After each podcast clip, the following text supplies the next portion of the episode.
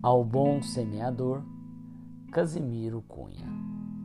Semeador da verdade, há lobos no teu caminho, que sob a imagem da ovelha vem ao redil de mansinho.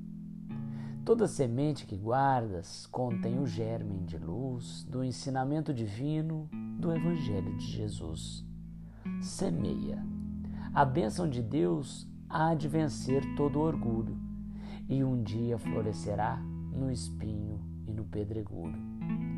Defende-te, não te entregues ao lobo de uma perjura. O Mestre não tolerou a máscara da impostura. A chave de ouro do Cristo, na humildade soberana, foi defender a verdade na cruz da maldade humana.